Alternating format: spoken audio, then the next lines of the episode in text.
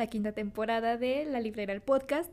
Ya estamos en nuestro segundo capítulo y en esta ocasión vamos a hablar de un libro maravilloso que se trata sobre la historiografía en Estados Unidos, la historiografía del arte feminista y todo su paso por el tiempo y cómo se ha estado cómo se ha estado construyendo en Latinoamérica. El libro se llama Feminismo y Arte Latinoamericano, Historia de Artistas que Emanciparon el Cuerpo. Vamos a hablar de un capítulo muy específico que se llama Arte, Feminismo y Políticas de Representación, escrito por la maravillosa Andrea Junta, que es una chulada, una historiógrafa del arte eh, especializada aquí en México en, en los estudios del arte. Pero bueno, Michelle Obadía, como siempre, está aquí conmigo y ya les hablará más adelante sobre ella. Yo soy Victoria Aldana y pues bienvenidos. Michelle, ¿cómo estás, Neni? Hola, ¿qué tal? Bienvenidos a un nuevo episodio. Estoy también muy emocionada, sobre todo el tema que vamos a tocar hoy es súper apasionante. Como nos comentaba Vico, vamos a leer este, este libro maravilloso de Andrea Yunta. Y yo ahorita les voy a leer una pequeña biografía, como siempre, pues para ponernos en contexto. Andrea Yunta es una profesora de arte latinoamericano y arte moderno y contemporáneo en la Facultad de Filosofía y Letras de la Universidad de Buenos Aires, donde obtuvo su doctorado.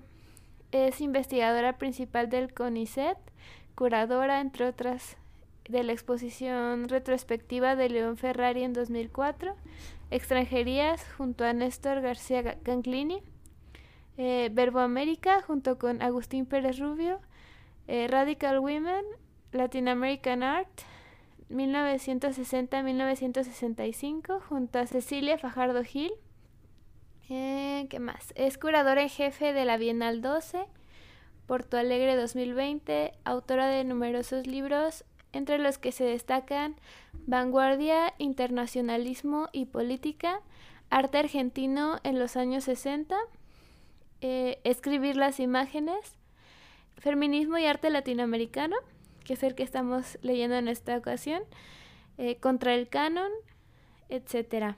Entre las distinciones que recibió se destacan becas internacionales como la Guggenheim, Rockefeller, Getty, Harrington, Tinker y en tres oportunidades fue galardonada con el premio Conex. Es, es académica de número de la Academia Nacional de Bellas Artes. Pues como vemos estamos, bueno, leímos a una personalidad muy fuerte de la historia del arte, sobre todo porque, bueno, ya vimos que trabajó con grandes teóricos de la cultura y del arte. Entre ellos ya escuchamos que fue García Canclini, que en lo personal es uno de los autores que me gustan mucho al respecto. Pero creo que justo con esta breve introducción que nos dio Michelle, podemos ya constatar que son muy pocas las mujeres que se dedican a la historia del arte. Y justo este libro habla de eso. Es como un paso por el tiempo eh, durante la primera mitad del, del siglo XX y un poco en la segunda mitad. Y lo poco que se ha escrito de la historia del arte contemporáneo en Latinoamérica. De hecho, Andrea comienza diciendo que la historiografía del arte feminista comienza aproximadamente en 1971 con cuando Linda Nochlin escribió el primer artículo sobre este tipo de temas que se llamó ¿Por qué no ha habido grandes mujeres artistas? donde se habla de la poca educación artística recibida hacia las artistas mujeres y que por cierto, este es un argumento que ha perdido cada vez más fuerza. Antes era como una, una, un consuelo, ¿no? Decir, ay, pues es que las artistas casi no recibían este, educación artística, pero ya vimos que este, este tipo de creencias ya se han tumbado y han habido muchas más razones por las que las mujeres no somos tan reconocidas, nosotras las mujeres artistas, ¿no? Em, y bueno, entre ellas también han habido otras personalidades muy fuertes que han analizado este tipo de problemáticas, entre ellas Griselda Pollock, examinó el lenguaje de la historia del arte, porque al parecer estas personas, estos hombres blancos heterosexuales que se han encargado durante mucho tiempo en la curaduría, en la museografía y en la dirección de museos, en crear este lenguaje, donde se, se les refieren a los artistas hombres como maestros o genios, ¿no? Y siempre existe esta, esta distinción entre los buenos artistas, el buen arte o el mal arte. Eh, hay que dejar claro que este tipo de, de lenguaje pues se hizo bastante hegemónico, al menos en Estados Unidos, y ahí fue donde comenzó. Exacto. Y justo eh, después de esta introducción, nos hace una revisión acerca de la historia del feminismo artístico específicamente. Un ejemplo que nos pone eh, son, fueron las Guerrilla Girls en 1985. Eh, seguramente alguna vez habrán visto una foto de, de, las máscaras que usaban estas chicas, pero básicamente ellas se, se dedicaron a hacer activismo eh, por medio de afiches, conferencias, acciones, eh, performance, libros, videos y otro, otro tipo de cosas, ¿no? Pero a través de todo esto y conectado con un, con un poco o bastante humor, este, eh, ocultando su identidad a través de unas máscaras de, gorila para hacer precisamente foco en los temas que, que encaraban más que en su, en su problema como autoras, ¿no? Porque ellas eran artistas. Ellas se centraban en evidenciar, digamos, eh, la desigualdad que se vivía en el mundo del arte, principalmente en museos y galerías. Este, porque ellas nos decían, y con justa razón, basándose en números, que en los museos casi no había este, exposiciones de mujeres. La gran mayoría eran hechas por hombres y no solo por hombres, ¿no? por hombres blancos, heterosexuales de ciertas regiones geográficas. Y entonces ellas denunciaron todo esto a través principalmente de, estos afiches eh, y sin necesidad de, digamos, mostrar su, su identidad. Ellas evidenciaron esto por primera vez en 1985 y en 2015 volvieron a hacer esta revisión para ver qué tanto habíamos avanzado en el tema y claramente avanzamos, pero no, no, no a los niveles deseados. Este, y pues nada, además de este, pues a otros ejemplos, ¿no? De lo que ha hecho el arte feminista. Em, también me gustó mucho que habla acerca de que aunque las artistas este, no sean como tan documentadas o conocidas, tiene más que ver con la institución del arte que con las artistas como tal. Porque, no sé, ahorita se me viene a la mente ejemplos de artistas como Janet Saville, que ella fue la creadora del dripping, incluso antes que Jackson Pollock, o se me viene a la mente Irma Afklint, que ella inventó el arte abstracto mucho antes que Kandinsky o Malevich, ¿no? Perfecto. Igual en Creo que también podemos hacer esta aclaración, Michelle, de que si bien en Estados Unidos, como ya dijimos, comenzó este movimiento por crear arte feminista, hay una distinción bastante fuerte. No porque las mujeres hagamos arte sea feminista. En realidad es como más un término arte femenino, ¿no? Porque está hecho por, por nosotras. Pero bueno, al final este tipo de eh, de diferencias de género ahorita ya se pueden derrocar. De hecho, creo que son creencias bastante eh, pasadas, aunque sea en arte contemporáneo, pues ya fue hace, hace algunas décadas. Y justo para crear este arte feminista, había, ellas intentaban crear un lenguaje, experimentar con temas e iconografías muy específicas, donde se criticaba al cuerpo, las actitudes, los roles de género, em, también la sexualidad y la forma en la que se, bueno, se nos conciben a nosotros las mujeres dentro del arte. Entre estas cosas, algunos de los acontecimientos que, que formaron el arte feminista fue en 1971, cuando comienza en California Institute of the Arts el programa feminista que estuvo a cargo por Judy Chicago y Miriam Shapiro. Judy Chicago, creo que ya hablamos de ella, eh, bueno, no, no hablamos de ella, este, más bien yo lo pensé, En el episodio pasado que fue de artes textiles, pues de hecho Judy Chicago es una de las personas, una de las artistas más consagradas en el arte textil de, de, Estados Unidos. Por eso no la mencioné, porque intentamos enfocarnos más en lo que sucede en Latinoamérica. Pero esta es una breve excepción, eh, solamente para que se note de dónde ha comenzado este tipo de movimientos y por qué y cómo se ha consagrado en, bueno, poco a poco en Latinoamérica. También sucedió la primera exposición de artistas mujeres, mujeres negras, en, las, en la galería Acts of Art y bueno, también existen otras problemáticas, que si, era, que si eres gorda, que si eres latina, etcétera, etcétera, etcétera. Entonces, al final se comenzaron a hacer exposiciones y se empezó a teorizar y se empezaron a hacer acciones para las que cada una de las mujeres con diferentes rasgos étnicos, de, raza, de economía, fueran todas visibilizadas. También eh, durante 1972, un grupo de estudiantes crean el Woman's of no, el Woman House, una instalación feminista se funda en Soho, Manhattan, y la Galería Artist in Resident, el primer espacio en Estados Unidos permanente para la exhibición de artistas mujeres solamente. Hay que destacar que en Nueva York la mayoría de los museos solamente exponían a, varones. Y estas fueron algunas de las, de las acciones que comenzaron a formar el arte feminista como tal. Todas las mujeres que comenzaron a criticar este tipo de problemáticas. Y ustedes dirán, bueno, ¿qué está sucediendo o qué sucedió en Latinoamérica? De hecho, hay un fuerte paralelismo porque no se ha logrado desarrollar una cartografía específica.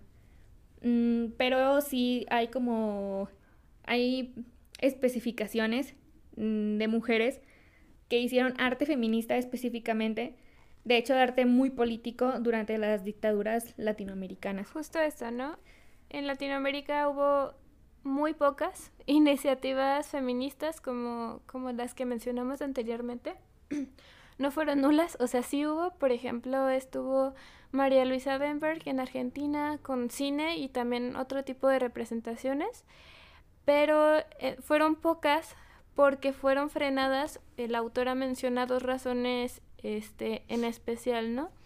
Uno, por la invalidación al feminismo que venía proveniente de la izquierda y también por la violencia represiva de las dictaduras militares, que es lo que estás mencionando tú, Vico.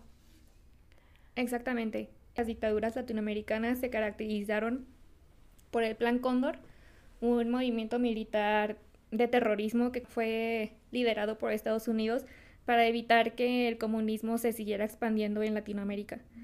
Mm, hubo mucho terrorismo, mucha represión, muchas violaciones, eh, sobre todo a las mujeres, ¿no? Y bueno, durante 1976 y 1981 en Argentina estaba gobernando Rafael Videla. Y justo en ese entonces, ahí comienza María Luisa Member, que organiza salones donde, pues donde se juntaban bastantes mujeres para hablar sobre estas problemáticas, para escribir, para Em, para la artistiada, ¿no? También ella formó parte de la Unión Feminista Argentina. Y ella como tal, como esta Michelle nos mencionó, ella creó un corto llamado El mundo de la mujer, donde criticaba los roles de género. Ya sabemos que las mujeres eran para limpiar, servían solamente para, para criar a los niños. Y, y bueno, de hecho creo que ella es una de las más consagradas de la cinematografía. y para ese entonces creo que fue muy temprano, fue como muy, eh, muy progresista en ese aspecto. Y también tenemos en el régimen, en el régimen militar de Augusto Pinochet, eh, de 1970 a 1990, eh, pues él fue el comandante en jefe del ejército chileno. Para ese entonces, quien hizo una increíble crítica a, a la violencia militar fue Diamela Elite, ella, entre otras cosas, se consagró más por hacer performance y ella creó en 1980 Zona de Dolor, que consistió en una performance. Em, digamos, se, se autoinfligió varios cortes, quemaduras en los brazos y en las piernas. Y para sus zonas de dolor 2, o sea, un segundo performance, ella lavaba las calles, lavaba la sangre y lavaba sus propias heridas, mm, como una muestra de rencor hacia el Estado, hacia el Estado chileno y sobre todo hacia la gente, ¿no? Hacia la gente que, que no hacía demasiado para expresar su descontento. Y obviamente, como todos sabemos y todos, todos estamos esperando hablar de Mónica Mayer, que la amamos un chingo. Eh, para 1964 y 1970 70, estaba gobernando en México Díaz Ordaz. Y pues Mónica Mayer, pionera del arte mexicano feminista, ella siempre estuvo eh, como criticando la maternidad, el acoso callejero, la violencia de género. Y ella formó Polvo de Gallina Negra, un grupo de arte feminista fundado por las artistas visuales, entre ellas Maris Bustamante y Mónica Mayer en 1983. Y bueno, solamente, bueno, es una de las cosas que podemos, eh, que hay una, hay una línea del tiempo y una línea cartográfica, al menos hasta donde se sabe, al mismo tiempo que en Estados Unidos durante los, los 70, ¿no? Entonces, solamente para que no les digan que no hay, sí había muy pocas y hasta el momento sigue creciendo, siguen creciendo este tipo de exposiciones feministas. Este, otras artistas ah, feministas a mencionar también podría ser Ana Victoria Jiménez, una mexicana que fue fotógrafa y ella se centraba en retratar el trabajo doméstico, también hacía una crítica. Y también está Tecla Tofano, que era venezolana, y ella hacía cerámica y a través de ella abordaba el cuerpo femenino y mostraba como partes o piezas de, de los cuerpos para poder crear como posibles nuevas arquitecturas, ¿no? A través de, de la cerámica.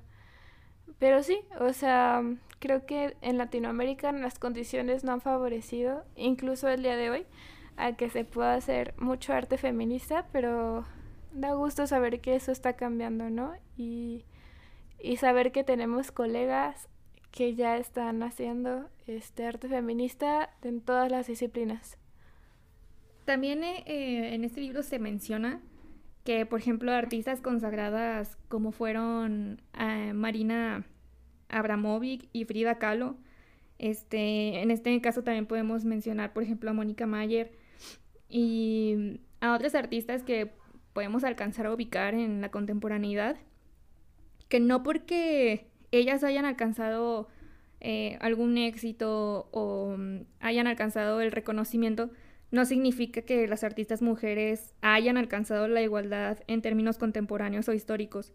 De hecho, yo creo que la igualdad de género está muy, muy lejos de cumplirse dentro del arte, dentro del campo del arte, al menos en México em, y en Latinoamérica en general, porque sí, son muy pocas las que en general muy poco arte femenino que se conoce y todavía menos arte feminista.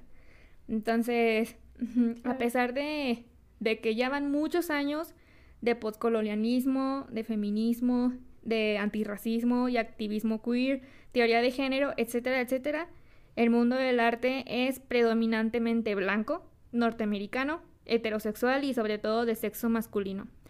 Em, obviamente ideas sacadas de, de este libro, de los cuales yo estoy muy de acuerdo al respecto. Y bueno, pues hay que seguir poniendo el dedo sobre el renglón, ¿no? No hay que dejar de criticar este tipo de cosas, porque a veces las mujeres, bueno, más bien las mujeres son aceptadas en los museos si eres blanca, si eres heterosexual, este, y si no eres heterosexual, pero em, digamos, eres lesbiana, tienes que ser blanca, tienes que ser... Sí, tienes que tener este tipo de rasgos que, por cierto, a los mexicanos nos encanta enaltecer como si fuera mucho mejor que, que ser morena y que ser latina. Totalmente, y no solo dentro de la rama de los artistas, sino en todas, en todas las posiciones dentro del arte, ¿no? Ya sea como director de museo, curador, etcétera, en todas las posiciones que pueda haber dentro de, de la rama del arte eh, hay predominancia en hombres. Son muy pocas las mujeres que llegan a dirigir museos y si llegan a estas posiciones pueden ser como museos muy pequeños. Entonces, todavía nos falta mucho, mucho, mucho por avanzar en cuanto a, al tema del arte. Mm, en ese libro también se menciona que eh, una investigadora en estudios políticos, creo que es como especialista en esto, es María Marta Ferreira Beltrán, quien analizó los porcentajes de artistas mujeres que hay sobre los porcentajes de artistas hombres en las colecciones que tienen en varios museos de la Ciudad de México. Entre ellos, este, el Museo de Arte Contemporáneo. La colección posee el 64% de obras hechas por varones, mientras que las de mujeres son solamente el 14%. El, 14, el otro 14% por grupos y el otro y el 8% restante son de, son de obras anónimas. Mm, en el Museo Universitario de Ciencias y las Artes, los hombres tienen el 63% de toda la colección, mientras que las mujeres forman solamente el 37%. Y así nos podemos ir por varios de los museos de la, de la Ciudad de México. También el Museo Universitario eh, del Chopo, el 66% son hombres y el 25% de mujeres. Este, en la Facultad de Arte y Diseño de la UNAM, entre 1960 y el 2015, la presencia de mujeres en las carreras ha pasado del 10.6% al 68.4%. Entonces, aquí es a donde llegamos en el momento en el que decimos, a ver, las mujeres no son conocidas solamente porque ellas no tienen la suficiente, em, no se les imparte la suficiente educación. Pues aquí ya vimos que no es cierto, o sea, ya han subido. De hecho, y esto es como la pura experiencia. Michelle y yo, que estudiamos cultura y arte, somos muchísimo más mujeres que hombres. Pero a pesar de ello, este, porque sigue habiendo entonces actualmente hombres que se dedican a, la gestión, a tener cada vez más voz en los espacios independientes. Y es que creo que también tiene mucho que ver con el hecho de que no es culpa de los vatos, tener como mayores iniciativas. Pero sí es un problema cultural y un problema que se puede teorizar y analizar de por qué las mujeres siempre tenemos este complejo de, de sabotearnos a nosotras mismas, de pensar que no somos, eh, de que nuestras ideas no son suficientes o de que no tenemos la misma, la misma actitud de, de querer proponer. Patriarcado. De querer, exactamente, ya ves. Justo estamos definiendo que el patriarcado. Al final nos hacemos de la cabeza gacha y no lo estamos haciendo. Entonces, por favor, es un llamado a todas las mujeres. Este, vamos a hacer las cosas que creemos que están bien y la vamos a hacer de la mejor manera.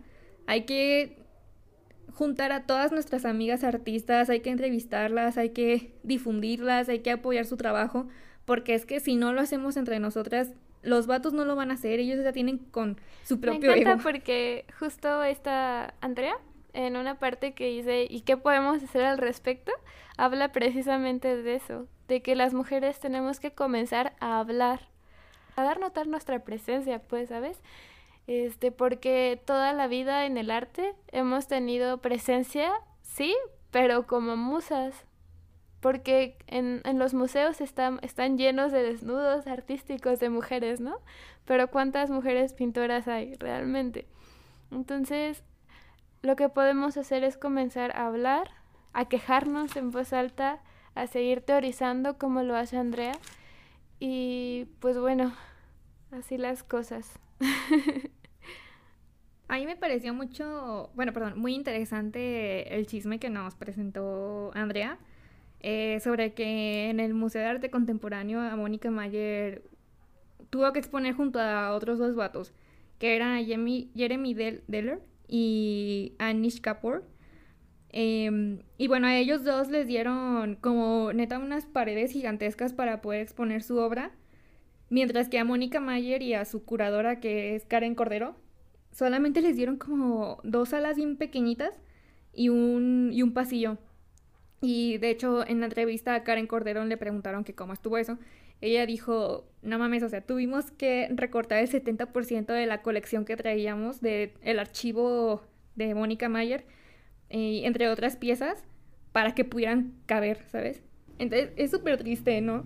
Como también como, ponen a un artista casi emergente en ese entonces junto a otros, a otros dos hombres que ya tenían suficiente reconocimiento. Eh, hay mucho chisme en este libro. No, y sobre todo que también el, el arte de Mónica Mayer es súper crítico. Precisamente se trata como de visibilizar las violencias que ha vivido sobre todo las mujeres. Entonces, claramente a los vatos, que son normalmente quien dirigen este tipo de instituciones, les incomoda o les molesta y por eso pues no les dan espacios adecuados a, a lo que ellas merecen o necesitan. Eh, también el hecho de que, y esto es un hecho, por más que tú seas mujer y estés triunfando en el mundo, bueno, en el arte contemporáneo, te van a pagar menos. Es un hecho, te van a pagar menos. ¿Y por qué lo digo? A Jeff Koons, no manches, o sea, creo que todos sabemos quién es Jeff Koons. Y si no lo no importa, es vato. Este, él, él, gana, él gana aproximadamente 54 millones de dólares por una de sus obras, mientras que Yayoi Kusama, eh, por una de sus obras vendidas, solamente le pagaron, creo que fue como 1.5 millones de dólares. O sea, muchísimo menos. Y cada quien puede decir lo que quiera de que si su arte es arte o no es arte, de que si les gusta o no les gusta, no importa. Igual te van a pagar menos, morra. Sobre todo también otro chismecito, otro chisme. Si les gusta el chisme, lean este libro. Este, por ahí ya se dio a conocer que, que el, la obra del mingitorio de Marcel Duchamp no es de Marcel Duchamp. De él. Ajá, era, no era de él. Quedé impactada. Sí, era de una condesa llamada Elsa von Freytag. Ella también es francesa, ella murió en Berlín de pobreza, murió de hambre y por las guerras, las guerras de Alemania.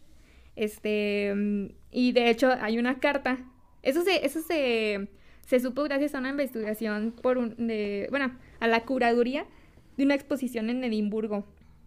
Eh, sí, gracias a esa investigación pues se supo que Marcel Duchamp le mandó una carta a su hermana diciendo que una gran amiguísima había enviado esa obra a la, a la exposición de la Sociedad de Artistas Independientes.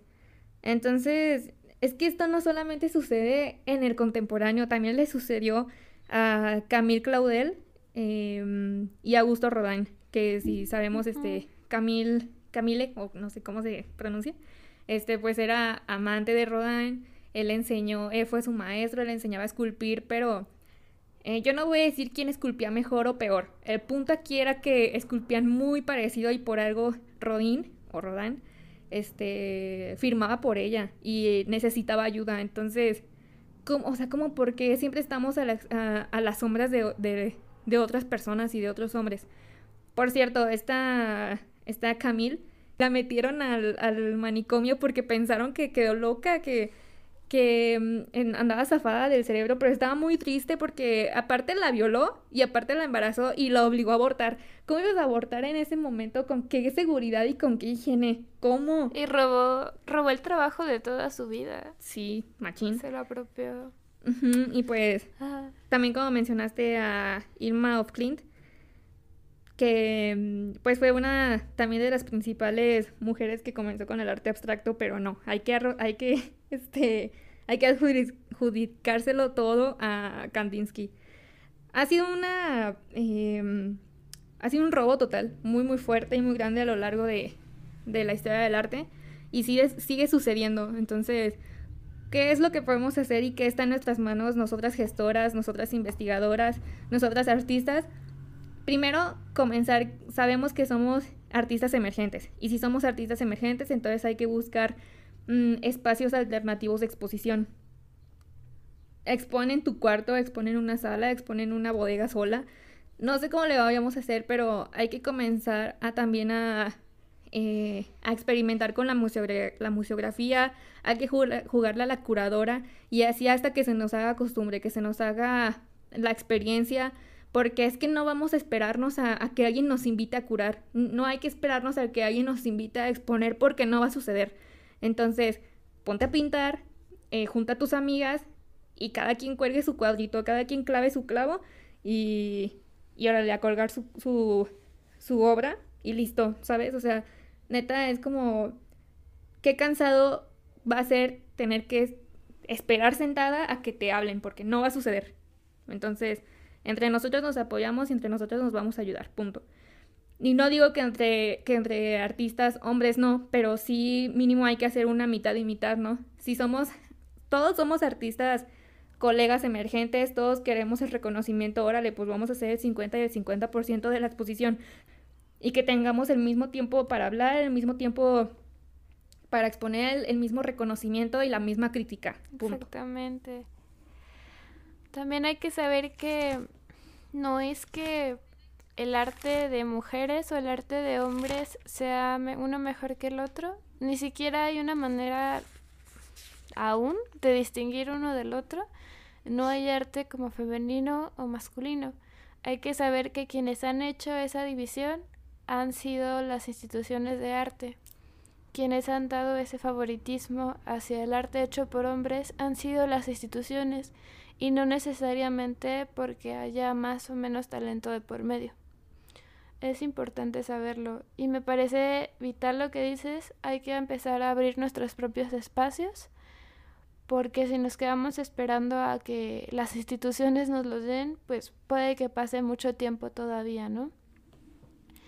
Y qué bonito, qué bonito, amiga, te inspiraste mucho este episodio.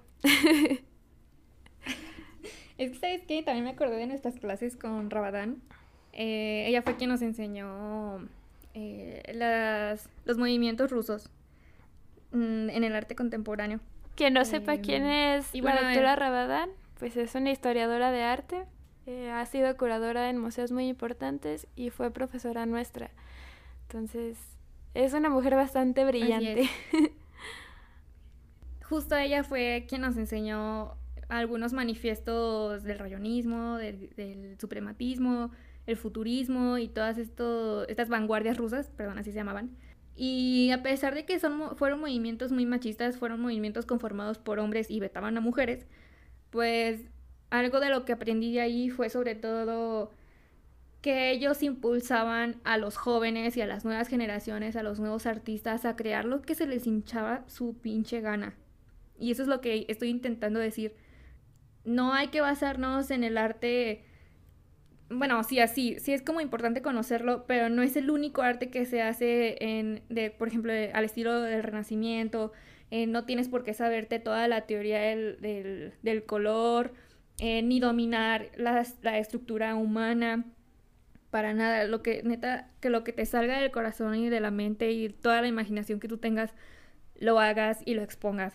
Creo que ese es el fin último, ¿no? O sea, si haces arte, hay que darlo a conocer.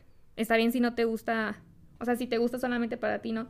Pero sería como importante conocer nuevas propuestas y nuevas formas de hacer arte, interdisciplinarios, al óleo, el graffiti. El graffiti también, otra cosa hay que hablar, un, un movimiento muy importante, sobre todo porque también ya le están tomando mujeres especialmente en León, porque León es la ciudad del muralismo, la neta.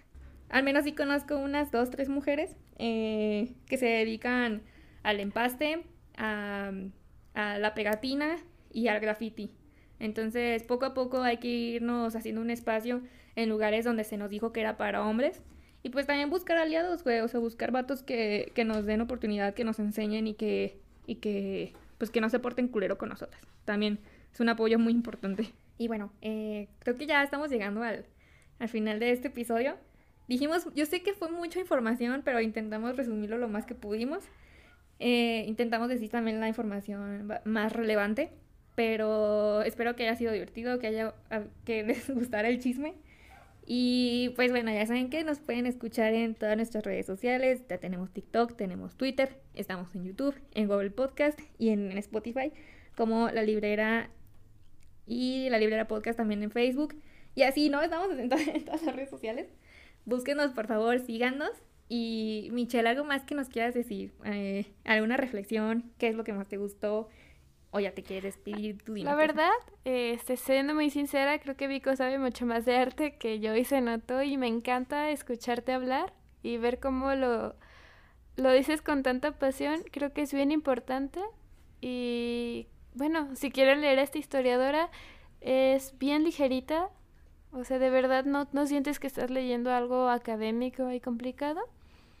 Y es también mucha, eh, mucha información valiosa que nos puede llevar a la reflexión justamente que, que hacías ya al final, ¿no?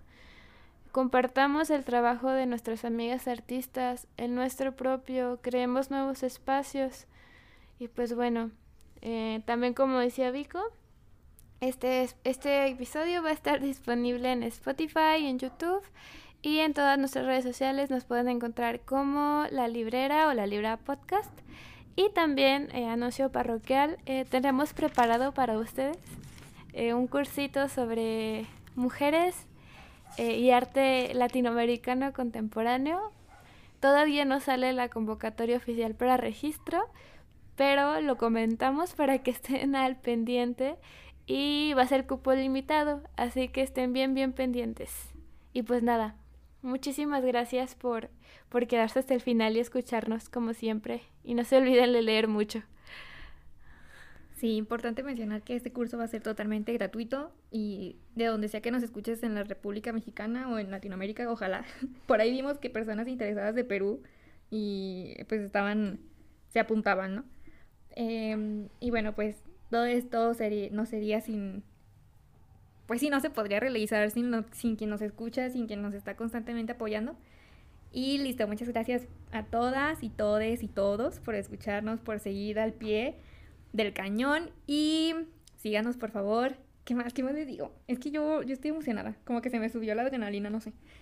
se notó, se notó. Listo, listo, sigan leyendo literatura contemporánea, lean a mujeres, este, y también vamos a aprender todos juntos de la historia del arte contemporáneo, que aquí nadie es experto, nosotros solo digerimos, leemos, resumimos y lo decimos. Y ya ustedes hagan lo que quieran con ello.